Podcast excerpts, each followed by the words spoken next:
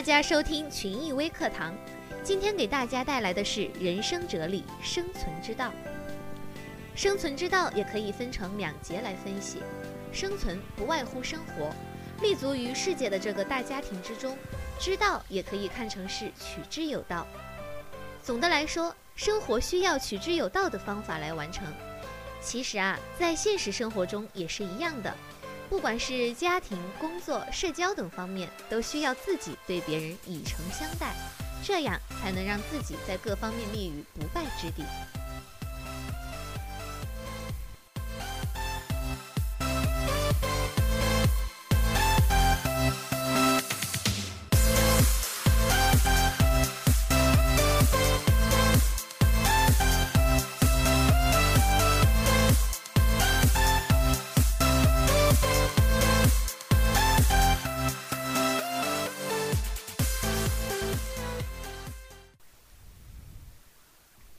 下面我将用四个小故事来阐述这样几个道理。乌鸦站在树上，整天无所事事。兔子看见乌鸦，就问：“我能像你一样，整天什么事都不用干吗？”乌鸦说：“当然，有什么不可以呢？”于是，兔子在树下的空地上开始休息。忽然，一只狐狸出现，它跳起来抓住了兔子，把它吞了下去。这个故事告诉我们。如果你想站着什么事都不做，那你必须站得很高，非常高。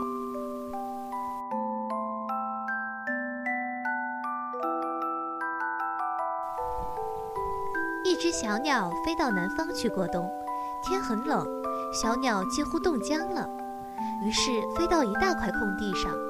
一头牛经过那儿，拉了一堆牛粪在小鸟的身上。冻僵的小鸟躺在粪堆里。觉得非常的温暖，渐渐地苏醒过来，它温暖而舒服地躺着，不久便唱起了歌来。一只路过的野猫听到声音，便走过去看个究竟。循着声音，野猫很快就发现了躺在粪堆里的小鸟，把它拽出来吃掉了。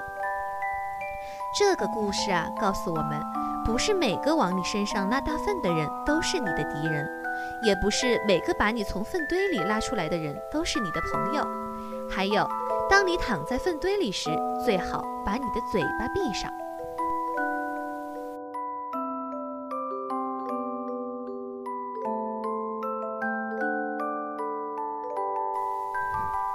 在某个小村落，下了一场非常大的雨，洪水开始淹没了全村。一位神父在教堂里祈祷。眼看着洪水已经淹到了他跪着的膝盖，一个救生员驾着小船来到了教堂，跟神父说：“神父，赶快上来吧，不然洪水会把你淹死的。”神父说：“不，我相信上帝会来救我的，你先去救别人好了。”过了不久，洪水已经淹过了神父的胸口，神父只好勉强站在祭坛上。这时，又有一个警察开着快艇过来，跟神父说：“神父，快上来，不然你真的会被淹死的。”神父说：“我要守住我的教堂，我相信上帝一定会来救我的。你还是先去救别人好了。”又过了一会儿，洪水已经把整个教堂都淹没了，神父只好紧紧抓住教堂顶端的十字架。一架直升飞机缓缓地飞过来，飞行员丢下了神梯之后，大叫：“神父，快上来！这是最后的机会了，我们可不愿意看到你被洪水给淹死。”神父还是一直坚定地说：“不，我一定要守住我的教堂，上帝一定会来救我的。”洪水滚滚而来，固执的神父终于被淹死了。神父上了天堂，见到上帝后，很生气地质问：“主啊，我终生奉献我自己，战战兢兢地侍奉你，为什么你却不肯救我？”上帝说：“我怎么不肯救你？第一次我派了小船去救你，你说不要；第二次我又派了一只快艇去，你还是不要；第三次我以国宾的礼仪待你。”再派一架直升飞机去救你，结果你还是不愿意接受。所以，我以为你急着想要回到我的身边，好好的陪我。这个故事又告诉了我们，其实，在生命中有太多的障碍，皆是由于过度的固执与愚昧的无知所造成。在别人伸出援手之际，别忘了，唯有我们自己也愿意伸出我们的手，别人才能给我们帮上忙。